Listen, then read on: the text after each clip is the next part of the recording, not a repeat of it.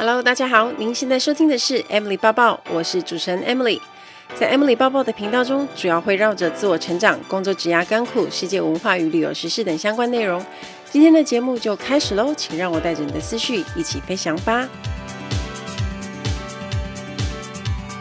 Hello，大家好，我是 Emily，欢迎收听 Emily 抱抱。今天的节目非常的特别，因为是 Live Podcast。我在 FAM 现场临时插播出。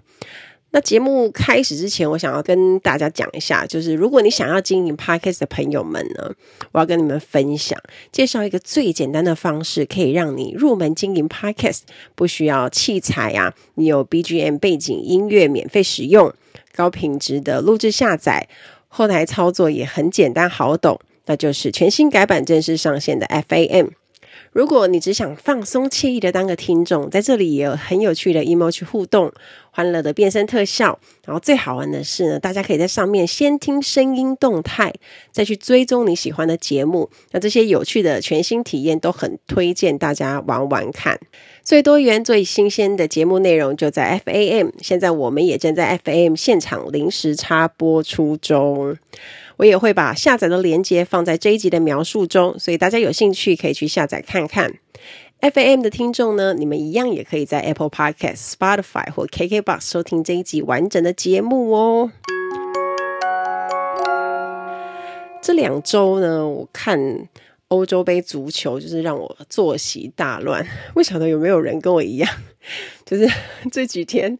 嗯，都一直在看足球比赛，然后因为有时候是十二点开始，有时候是半夜三点，所以就是很辛苦。但也要上班的可能会比较难一点点。但我真的是很疯狂、很热血的球迷。我不是每一场都看，可是因为有一些对战太激烈了，不看不行。因为我主要是要帮西班牙加油。我那一天看西班牙跟瑞士对战啊，就是三点，三点才开哦，不是，他们踢完已经三点，然后再来。我就继续接着看意大利对比利时，因为西班牙那一场让我觉得有一点点困啊，因为他一直在传传传导球，没有什么攻势。那后面那一场就超级刺激的，那两队都有激烈的攻防战，很好看。我舍不得关电视，虽然已经有点累，但就这样子，早上就五点了，差一点就要直接吃早餐。然后呢，这两天那个四强赛，意大利跟西班牙，怎么可能不看？你知道我为了要等三点，我就是一边打文章，一边等半夜三点，然后我就准备好洋芋片，一路就是撑到早上的六点，因为我居然没有想到他们踢到 PK 赛，然后热血球迷是不会爱捆的。那看完这场比赛，我有很深的感触。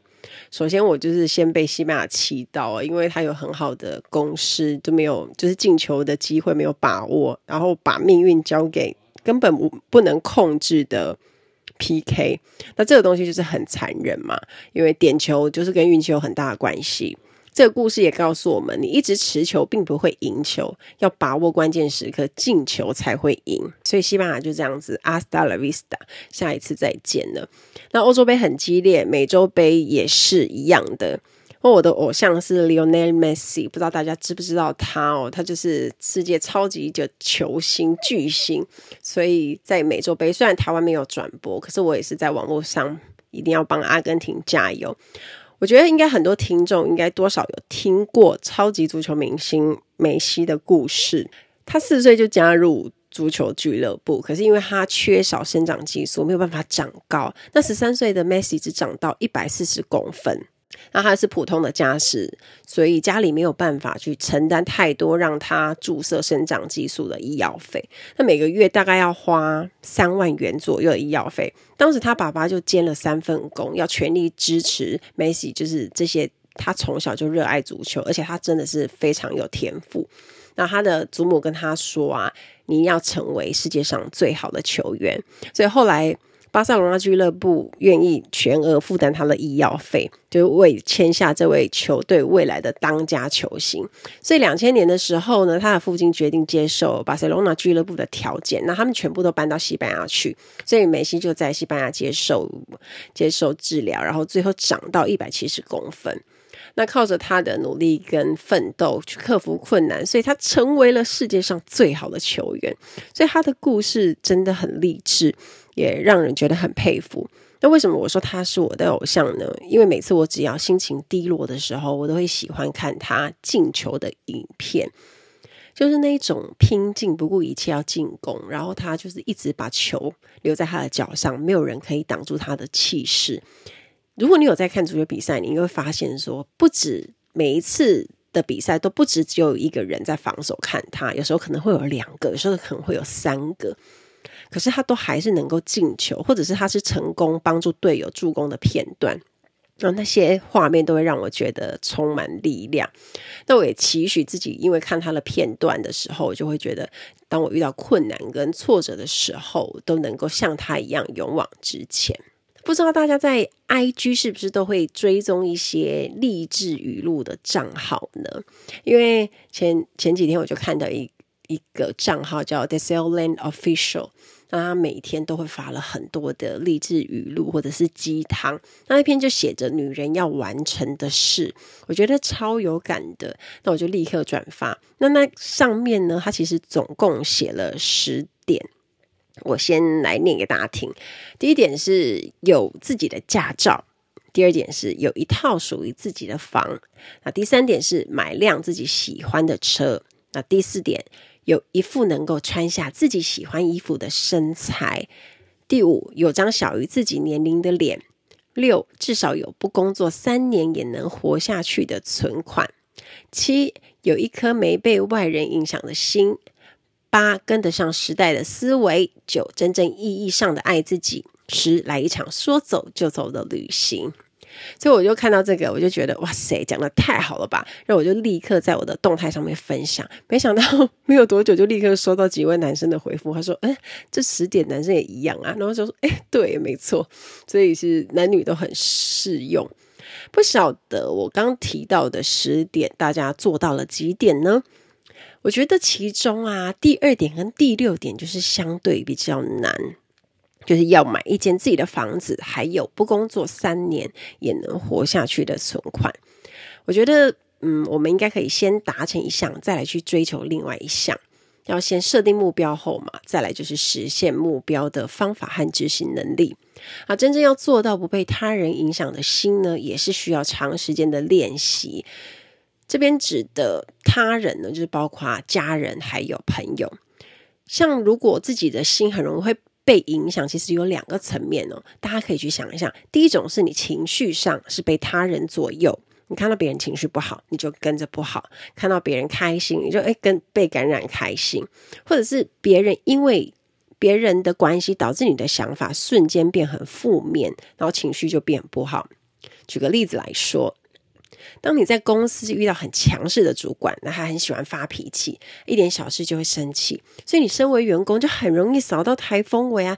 然后这时候你就会被老板影响，然后就臭脸，一整天的好心情可能就瞬间被他的那个行为跟情绪打断，然后变得很厌世。那我觉得要做到不被周边的人影响这件事蛮难的，因为很多人难免嘛，都会被同事。小孩，比如男朋友、老公，影响自己的情绪，因为他就是在自己周围的生活圈，每天都会碰到、见到，那需要常常的对话，然后看不顺眼，不自觉那个声音就会提高。情绪当然难免，可是我觉得最重要的还是你自己的行为跟习惯，不要被他人影响。尤其是现在网络上资讯很多，如果你没有判断能力，或者是实事求是的态度，就很容易别人说什么就相信什么，或是别人说了一句话，让自己内心动摇，不知道该怎么做。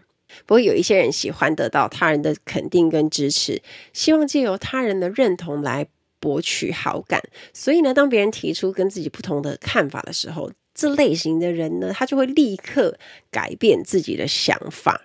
那美国心理学家赫尔曼·威特金提出过一种东西，叫做“场独立型”和“场依存型”人的概念。那场独立型的人呢，他是很自信、自尊心很强，喜欢个人钻研，然后他会比较独立思考跟学习，不易受到暗示。像我应该就是属于常独立型的人。那另外一种常依存型的人呢，他是难以摆脱环境因素的影响，容易受到他人态度跟观点的影响。那这种人就容易被暗示。所以，如果你刚刚听了，你觉得你自己是常独立型的人呢，你就是独立性比较强的人，所以你受到别人影响的机会是相对会比较少的。那为什么拥有一颗没被外人影响的心是这么的重要呢？因为我们每一个人都会想要成为独立、成熟、有自己看法的人，那也勇于做自己的人。所以我觉得，不管他是，不管你是男生或女生，你都要练习独立思考，去培养一颗不轻易被动摇、被他人影响的心。当然，如果是一些生活上无关紧要的琐事，没有差。可是今天如果讲的是跟自己切身相关的决定，不管可能他是工作、家庭、感情，对自己非常重要的事，就一定要很谨慎。那我觉得，如果大家平常啊遇到一些状况、问题，想要问其他人的观点当参考，当然没有问题，因为人总是会有迷惘、不知所措，或者是需要意见的时候。但最终你怎么想，有什么感受，它才是优先考量。因为别忘了，你才是那个要为自己决定负责的人。那我自己呢，分享一下我的经验。我在迷惘的时候，也会写出 SWOT 分析，就帮自己去实际上拆解优势劣势，然后以比较理性的思考去分析，让我主要可以更全观的去看整件事情，帮助自己做出相对比较好的决定。常常聆听自己的内心的声音，其实也会更了解自己。所以，当我们确实用行动实践自己真实的看法的时候，同时我们我们也在建立更多的自信，所以我们才会更相信自己。每一次为自己做决定，我觉得它是一种学习，因为经过了详细思考、学习的那种心智锻炼啊，它会帮助我们在人生的道路上变得更成熟。Ladies and gentlemen, welcome on board. This is your in-flight service manager. I'm speaking. 欢迎来到航空小知识单元。在今天的航空小知识，我们要学的这个字叫做 lavatory。lavatory 在飞机上指的就是厕所。那大家一般会看到两种写法，一种是 toilet，一种是 lavatory。厕所的门呢，它其实是就是还有推开嘛，也有门把。那锁就是这样子拉过去，会这样一声，它就会锁住。所以，如果你站在厕所的外面，它你看到它出现 occupy 红色的标识，就表示里面有人。那标识如果是绿色，它就会出现 vacant 这个字，这时候你才打得开嘛，就是它是空的。那其实，在飞机上我蛮常碰到，就是站在厕所的前面，可是不知道该怎么把厕所门打开的人，因为有些门把它是有那个手把的，可是有一些就是你直接 push 可以推开。啊，常常看到客人呆住，不知道要往哪里去。那其实好几次，我们都会直接帮客人，就看到如果客人就是不知道不知所措的时候，我们就会顺手帮他推。更尴尬的是，有好几次我看到厕所就是他是 vacant 没人，我就直接推开。都没想到，我就看到客人正在上厕所，哎，我想说天呐，他怎么没锁门？那如果是男生，他背对我，当然没差，什么也看不到。可是也是有碰过女生的，我就超尴尬，我一推开就啊。装没事，立刻关起来。那如果进去的时候呢，客人如果没有顺势在那一瞬间就上锁，他之后就会忘记，就会演变成这样这样的悲剧。那在厕所里面会有一个小橘色的按钮，然后有一个人的标志，那个呢其实就是为了客人，如果他突然在里面啊很不舒服，或者他遇到一些紧急的状况的时候，他就可以按。那空服员一看到那个灯亮了之后，就会知道是哪一间厕所需要帮忙，那这时候他就会赶快去。可是啊，我们常碰到的状况就是客人很常会误触，所以一看到厕所的那个需要协助的灯亮起，我们就会迅速的走过去敲厕所门啊，就问说：“哎，有没有发生什么事情？需不需要协助？” 比较常碰到的情形就是客人会吓到，不知道哎怎么了，怎么会有人来敲我的门，然后敲得这么急，我们就会知道说，就是客人是按错了。那我们通常呢会在。比如说，就是在做完餐饮服务的时候呢，我们就要去清洁，看一下厕所，然后去补充备品啊。比如说像长班的时候，可能要十几个小时，那第一餐做完会有很多人去上厕所嘛，这时候可能卫生纸那些就没了，面纸也没了，那通常我们就会这时候就赶快进去补一下。那像放在上面的洗手跟乳液，大家一定不知道，我们那些备品其实它都是塞在厕所的某一个地方，它就是塞在……我不跟你们讲。好，如果你有用过商务舱的洗手间，你就会知道里面的空间它是更大的，那可以塞的东西当然就会比较多啊。然后你可能觉得会相对比较舒适一点点。我们在飞一些特定航班的时候，其实比较可怕的就是厕所会是很脏乱的。那这个时候，我们都会时间到了要进去检查厕所，他就会发现天哪，怎么那么脏，怎么那么乱啊？然后当然也没有办法清，有时候就是你会出现一些不该出现的东西，然后或者是他就是有人大便啊，然后也有碰过那种就是弄得很乱的，就很恐怖。可能是不晓得发生什么事，总之它就是不能用了，所以也没有办法有人可以去扫，所以我们这时候就会直接把那个厕所给 block 起来。那就是不让任何人再进去。那这个时候呢，如果是全满的飞机就会很累，因为大家就要再少一间厕所可以用，所以对长途班机就很可怕。为什么我们都会一段时间就会看一下厕所？这个是非常重要。除了要补备品啊，当然也是去看一下有没有什么东西就是很乱啊，或者是让客人就是不敢进去用啊，这些这些我们都是要特别的注意的。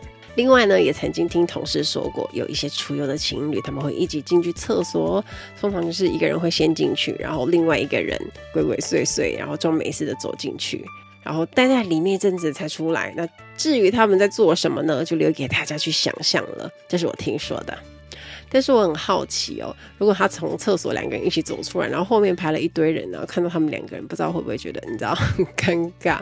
厕所通常就是会在做完餐饮服务的时候大排长龙嘛，那你吃饱喝足要上厕所是很正常的，可是你就要等很久啊，那每一篇每一间都会大排长龙，所以我要给大家一个非常好的上厕所的 timing，它就是在你快要送我们快要送餐前，这时候你就要赶快去上，因为没有人会在那个时候去上，就不太需要排队。那你在餐饮服务前先去上。到时候你吃饱，你就不会觉得很急啊，快要上出来那种感觉。你还可以等人潮散去，再站起来悠闲的上厕所，这样也可以避免空服员在派餐的时候啊，然后你要去上厕所，然后就是我们最怕的跳恰恰活动，这样子往前进又往后拉，那送餐速度要被一堆上起来，就是站起来要上厕所的客人中断。那餐就一直送不完，然后坐在后面的客人就是一直拿不到餐，然后看着空服员忽远忽近，很心酸。因为飞机上的走道就是真的非常的拥挤嘛，所以如果人真的要跟餐车挤的话，就是要硬挤。所以你们会看到，如果空服员比较挤啊，他要越过餐车，比如说他要刚好要走到后面的厨房拿东西的时候，他就会变身为纸片人，就是同时跟餐车这样经过，这样挤在一起。挤过去的那一瞬间呢，就会觉得自己很瘦，很有成就感。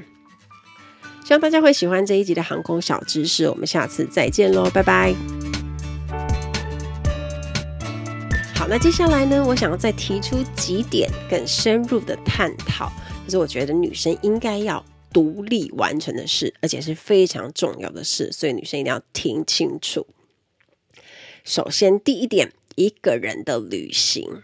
我不晓得大家有没有曾经一个人旅行的经验？我相信很多人都会有跟朋友出去、跟家人出去旅行的经验，不管是国内外。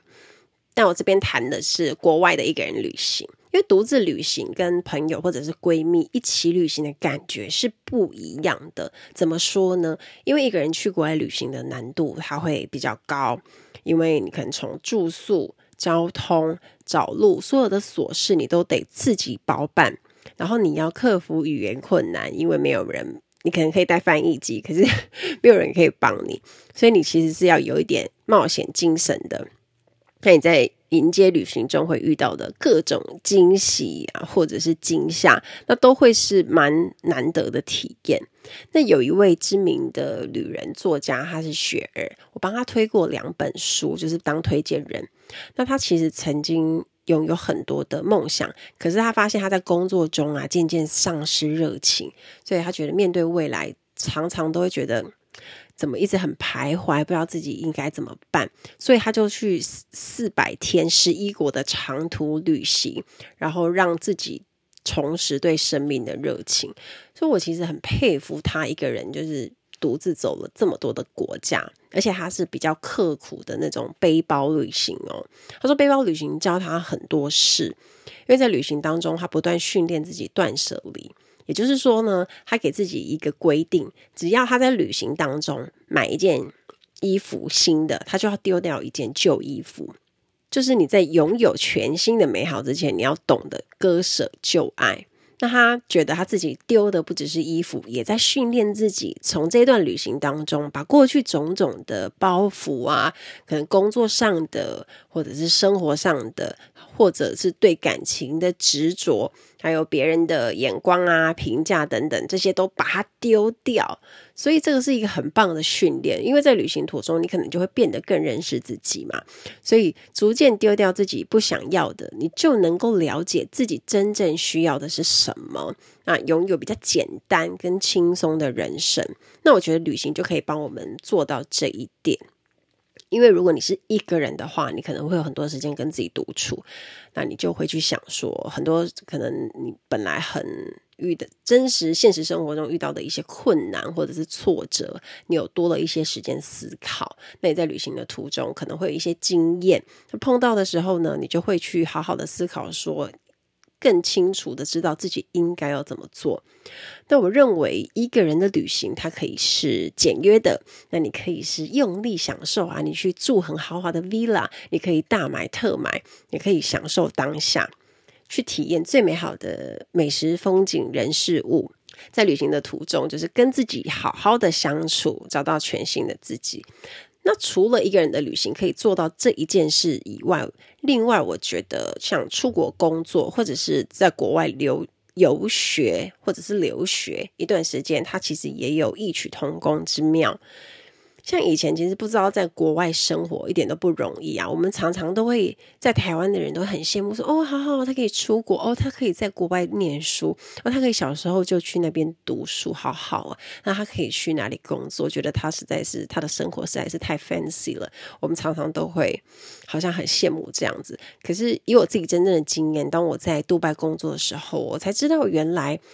离开台湾这么远，在追逐梦想的时候，你一个人在很遥远的地方，你会发现你要牺牲掉的东西也是很多的。那只有一个人在国外的时候，你才会发现说，哦，原来家人跟朋友在身边，其实还是很幸福的事。我记得有一次我飞，就是飞一个来回班，然后从别的地方回杜拜的时候啊，然后我就睡一觉醒来，又吐又拉的。然后我呢就躺在床上一整天，然后就大哭啊，崩溃，就有一种无助感。在那个时候，你其实会很想家，很想回来，然后你就会不自觉的怀疑说：“诶，你为什么要跑到那么远的地方工作啊？很辛苦什么的。”可能一些工作的疲惫跟在异乡工作的游子的那种心情，就会在那一瞬间爆发。而且你要想哦，我是大概十二年前去独白的，那，那个时候现在不是大家人手那个 iPhone 这样子网络那么方便啊。以前我在申请当地的用电信申请家用网络，超级麻烦的，就还要证件、要 Visa，然后用很久。然后有两次我遇到家用网络坏掉，整个世界都崩塌了，因为切掉了网络，就等于直接切断我唯一跟我自己的家人朋友的连接。哦，这件事让我非常的慌张。然后我就想说，就是天哪，好可怕！我就抱着我的电脑，然后就是觉得很无助，然后就 冲去家里附近的那种咖啡厅。因为他有免费的 WiFi，我就在那边，然后呃，确定自己有网络，才会知道说，哦，我原来跟外面还是有连接的，才不会让人家，就是才不会让我觉得说，怎么自己要硬要跑去沙漠当空中飞人那种无助的感受。可是啊，当你真的有这样的经验以后，你的眼界打开以后，你有更多的人生经历嘛。每一件大小事，其实都是成长淬炼过后的礼物，所以你会知道，可能透过旅行，透过在国外工作，这些都是成就自己最好的养分。你会更清楚的在心底描绘出你自己真正想要的理想生活的模样，然后你就着手打造你想要的未来。这就是一个人的旅行可能会发现的发现的事情，然后我觉得也是女生一定要做到的。那这件事情呢，除了一个人旅行，那到国外工作或者是游学，都一一样也有这样子的机会可以办到。第二点是不停止学习。那我相信学习的观点啊，大家不只听过一次，可是为什么它很重要？因为我们只有透过不断的学习才能成长嘛。一旦停止了，我们就会停止进步。因为人生遇到的狗屁倒灶事，绝对是很多的嘛，大家一定都很有经验，所以在遇到困难跟挫折的时候，过程中会有很多的慌乱跟挣扎，但努力走过去呢，就都会有学习啊。比如说，你们有些人可能因为个性上是比较不懂得拒绝别人的，或者你可能是那种很多人就是啊、很不好意思，像便利贴女孩这样子，人家请你帮什么你就帮什么，或者人家。就你也很菜，可能不好意思去拒绝你的上司或者是你的同事，那你因此在职场上背了黑锅吃大亏，你就会学到嘛，因为那个经验就是非常的痛。那但就是血淋淋的学习，但因为你有认真学习的态度嘛，慢慢一步步达到我们想要的目标。那除了生活跟工作上的学习，我觉得女生们也要利用休闲时间去充实自己。那像有什么学习呢？我觉得最基本的，你可以学一种新的语言，学你有兴趣的，可以是一种乐器，你可以去学钢琴啊。像我之前有学过电子琴，虽然我学过没多久，可是 但那是一种乐趣。或者是你可以挑一种技能，可以让你的生活变得有趣，然后增加挑战性。其实以我自己个人经验来说，原本对韩文一点兴趣都没有，可是。当我真正爱上看韩剧之后，就会发觉说，哎，怎么韩文变得那么好听？我觉得有很大的原因，可能就是因为帅哥欧巴讲起来的关系。可是，当你真的看出兴趣之后，我就真的很想学韩文，那我就开始上线上的家教课。所以，像我现在看 Netflix 用双字母追剧啊，看起来更好玩。然后，我觉得那也会增加自己追剧的乐趣。所以关键是你要去找自己有兴趣的东西学习，才会更有乐趣。所以如果你是不知道要学什么的人呢，其实就很简单，纯粹抱持着尝试的心情去做。因为我认为，只要是学习的前提，不管最后你发现自己喜不喜欢它、擅不擅长都没有关系，它就是好事一件。那像最近因为疫情的影响，防疫在家，我觉得也大概激发出很多人的潜能，很多人都变成大厨啊，很会做饭呢。为了变换菜色，可能就要绞尽脑汁啊，上网学新菜色啊。有人做甜点，做馒头，做面包，那这些功夫也是因为这个疫情的关系，你去学来的嘛。那还有另外一种学习，它是阅读。我觉得一定要看书，看书是最方便的一种学习方式。我觉得每个人每天都要花二十到三十分钟去看一点点书，你可以从书中得到很多宝贵的知识。那像这些用不同的方法去充实自己，就是最可爱的人生态度。有智慧又成熟的你会看起来更迷人、更有魅力。第三点呢，就是突破自我。接着我们要谈的是关于突破自我这件事情。股神巴菲特呢，他就说过一句话，他说：“做你没做过的事叫成长，做你不愿意做的事叫改变，做你不敢做的事叫突破。”举一个例子哦，什么叫做自我突破？我一个戏剧班的同学，那他是一个应该是大学应届毕业生，他他很害怕上台，那他的经验就是只要上台要报告要讲话。面对大众呢，他就会非常紧张到整个人都是满脸通红，然后站上去讲话，他就会紧张到很崩溃，很想就是会一直流眼泪。所以呢，就会可想而知，他真的很害怕这件事情。可是你知道吗？他居然报名了戏剧班，学表演学戏剧，就是你要不断的讲话嘛，那你要站在台上去表现自己。那他当时呢，报名的目的呢，他就说他是想要突破自我，因为他的希望是可以可以好好跟大家面对讲话。那刚开始的时候，他真的非常的辛苦，因为要突破自己的心魔，没有想象中的那么容易。我还记得他第一次上台的时候，在自我介绍，老师请我们每一个人都上去自我介绍，那台下有好多的同学在看，那当时他就是紧张到不行。然后也真的开始流眼泪，然后那也是我第一次知道说，原来真的害怕站在台上讲话的那种恐惧感是可以到那么极致的。那其实对于如果你是习惯站在台上讲话的人，你是不会了解那种恐惧的。那我在他身上其实看到他没有放弃，还是继续的努力。那在老师的协助啊、帮忙，然后我们都有很多的演练嘛，我们站上去讲台词，他就成功克服了恐惧，上了大概。呃，两个月的课啊，他就是可以好好的站在台上演戏讲台词。那他从很小声的那种音量，然后到可以放大音量，两个月的时间他就做到这件事情，而且又不会紧张到流眼泪。所以同学们都很替他开心，因为知道要克服自己的心魔多么不容易，战胜内心的恐惧去做一件自己不敢做的事情，他会比改变来的困难。可是啊。当你自我突破后呢，一定会更有自信。那你发现自己原来可以很勇敢，比自己想的还要更优秀。那我自己的例子是我去参加知名简报老师王永福福哥的课，专业简报力是我印象超深的一次自我突破。我当时其实也是被朋友推坑啊，我不知道那门课多恐怖。那我平常会的简报，它其实就是很基础啊，然后就是会塞很多资讯，然后就是。跟大家一样，结果我就不知道去跳级上了一个神人云集的课，我压力大到爆炸。我记得我当时第一天上完就想放弃了，因为第二堂课呢是要站上台去演练比赛，然后我的同学大家都是医生、律师，还有一些专业人士，我觉得我根本就是跑错棚了，我就很紧张，然后就会就整个就是大哭。但是呢，因为我就想说，报名费又这么贵，然后我报名就要有始有终啊，你头洗了就要洗完啊，所以我一边在飞行的时候，一边准备啊，就是在外站这样子一直准备，然后一直练习演练，然后去把内容做到最好。所以我后来就是克服了恐惧，完成上台演练，我才发现哦，原来自己其实是有站在台上简报的能力，而且呢，我还学会了。把简报做得更好的上台技术。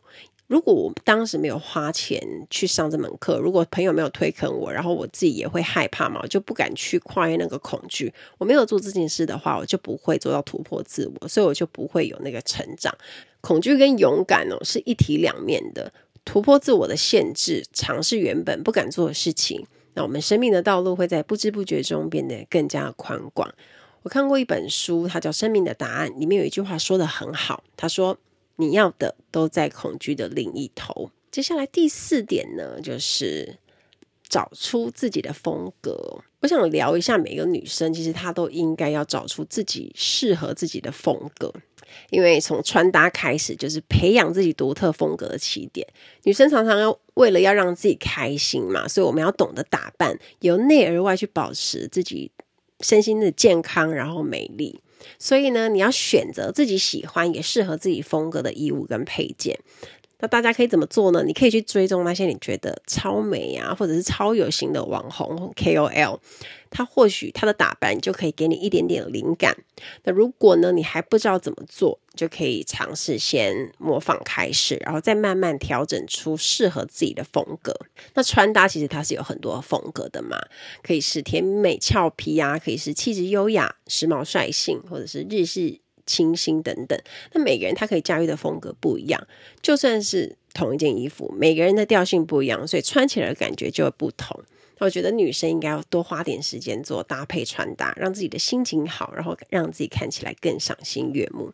像我自己平常买的多数是韩系的服饰，那我挑的衣服多半是注重设计跟剪裁，可是整体呢是简约修身的衣服啊。像我特别喜欢粉色系、米色系、白色系，所以我发现买来买去好像就是 都是同一类型的这样子。所以除了衣服以外呢，家里的装潢风格跟家具摆设，我觉得也可以按照自己的样子去设计。像去年因为疫情关系，我就自己呢装潢工作室，那把墙壁漆成我最爱的那个粉红色，有点粉橘的感觉。那我希望可以打造成很舒服的简约欧风。所以我在挑家具的时候呢，也选了很久。我就是一边看那个看很多 Pinterest，然后我要做功课，看国外的装潢的照片去刺激灵感。那虽然是小小的一个工作室，可是因为它是属于自己的空间，所以呢，就跟衣服一样啊，它一定要整理成自己喜欢的风格，所以你才可以在那个舒服的空间工作，然后有一种宠爱自己的氛围，有自己独特的品味，那努力在这个空间工作，才能创造出美好的作品。好了，以上四件事就是我认为女人一定要独立完成的事情。那每个人都是独一无二的，不用一定要成为谁，可是你必须要好好的认识自己，了解自己，才有机会发掘出更优秀的自己。我觉得女女人最美丽的时刻就在于，因为你很独立、很活跃，能够好好规划自己的生活和工作，懂得爱自己，更懂得让自己持续进步。不需要迁就谁，你的任性由你自己成全。期待大家跟我分享。听完今天的节目，如果有想法和问题，欢迎到我的粉丝团或是 Instagram 找我，只要搜寻“空姐抱抱 Emily” 就可以找到我。你也可以截图这一集的节目，分享到你的 Instagram 的现实动态上面 tag 我，让我知道你有在收听，也让我知道你对 Emily 抱抱的看法哦。最后，感谢大家收听这一集的节目，真的非常的感激哦。如果你喜欢今天的节目，也欢迎帮我在 iTunes 评分中留下五颗星的评价哦。我们下一集再见喽，拜拜。